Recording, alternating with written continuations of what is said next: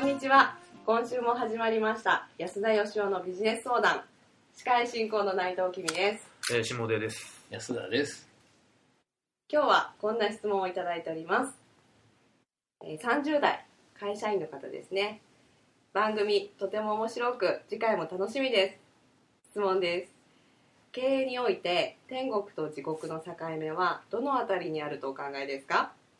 双方とも味わったであろう安田さんの実直なご意見が聞いてみたいです。よろしくお願いします。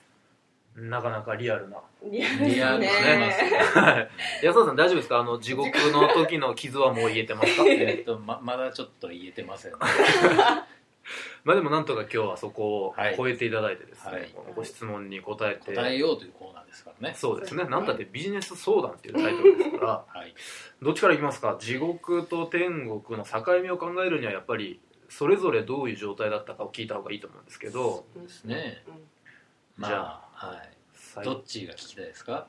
地獄そうですね。まあ、で今の内藤さんの声が多分、リスナーの皆さんの正直な感覚だと思うんでですね、ちょっとはいじゃあ経営やってて、これ地獄だなと思ったのって、どんな時ですか？まあ正直言ってですね、これが地獄だっていうのは数は少ないんですよ。天国よりね。はいはい。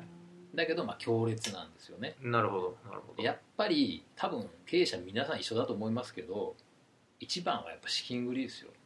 まあそうですよね。えそれは資金繰りに行き詰まった時ってことですね、しかも。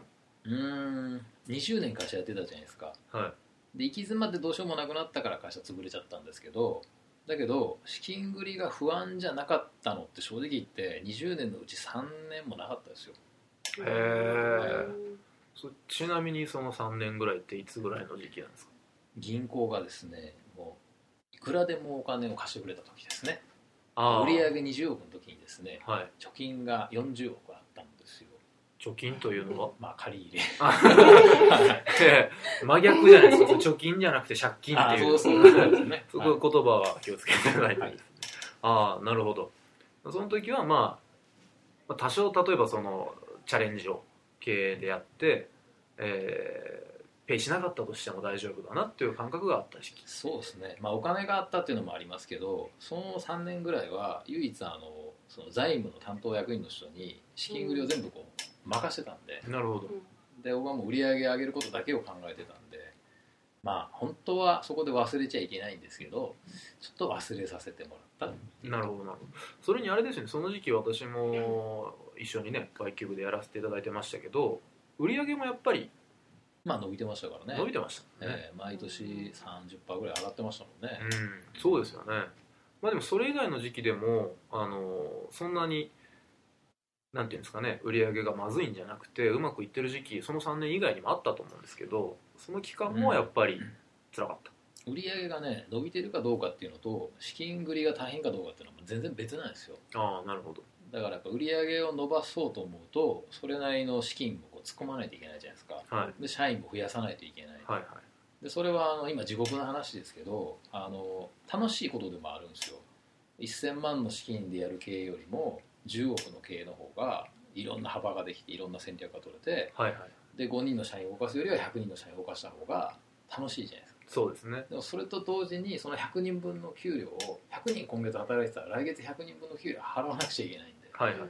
同時にそれをこう引っ張ってこないといけないんですよねで社員全員が翌月のあの給料分をみんなが稼いでくれたらいいんですけどそんなことありえないんでうんだからそれがやっぱ大変ですよねうん。なるほどなるで支払いできないとかいうのももちろん大変なんですけど一番はやっぱあの給料払えるかどうかっていうそこじゃないですかねなるほど。で先ほどちょっと話触れてもらいましたけど、天国だぜっていうことはあるんですか？経営やってる時に。今天国ウハウハだなみたいな。ウハウハっていうのはあんまないですけど飲んだ時ぐらいですけどね あのでもまあ大抵楽しいですよその資金繰りで苦しいとかあとはこう仕事ができない社員に厳しい話しないといけないとか、えーお客さんに怒られて謝りに行かなあかんとかっていうのはポイントとしてありますいくつかね。はい。だけど基本的にはずっと楽しいですよ。へえ例えばどういう時に思うんですか。例えばだって毎日誰かが売り上げ上げてきてくれたらそれだけでハッピーな気分になるじゃないですか、はいはいはい。えみんなで、えーー旅行行くのも楽しいし、はい。商品企画を考えるのも楽しいし基本的には全部楽しかったですね。うーうん。んまあねそう言っていただけると一緒にやってた僕らとしてもね。そうですね。なんか嬉しいですね、うん。そんなに喜そんなに苦んでしそうでした？いやなんかそんなに喜んでくださってるなんて一切分かんなかったですまあやっぱり社員側からするとその経営者であるとか役員の方がどういうモチベーションで仕事をされてるかなんていうことは見えないそうですね。ですもんね。うん。まあ20年間で、まあ、楽しかったことっつったら社員旅行とかそれはあのイベントなんで楽しいですけどはい。あの一緒に仕事して一緒に飲みに行くっていうその何気ない日常うん。がすっごい楽しかったですよ。ああえ失って初めて分かる。なって初めてわかる。はい。あでもやりながらも感じてたってことですもんね。いや感じました本当。なんかそれがあんまり喜びだって言っちゃいけないのかなと思って。だってなんか社員と飲みに行くのが唯一の楽しみみたいな社長ってなんかダサいじゃないですか。他に友達いないのかみたいな、はいはい。って思われたら嫌なんであんまり言わなかったですけど本当はそれが楽しかったですよ。一緒に仕事して、え一緒に成果出して。うんえ。一緒にあの旅行とかじゃなく普段こう達成会とかで飲むっていうのはもう格別ですよね、あでもね今回のテーマってこう天国と地獄の境目がどこにあるかっていうことじゃないですか。はい、あのなんか天国の時期があって次地獄の時期があってっていうなんか多分こうウェーブなねはいはいはい。そういうイメージをおそらく想定されてると思うんですけど、そうですね、まあ確かにピンポイントで資金繰りが苦しかった時期とかってあるんですけどでも基本的にはね同時なんですよ時期的に言うとすっごい楽しい時期って同時に結構なプレッシャーとかもかかっててあ動かさないといけない資金とかも増えていくじゃないですか。あはいはい。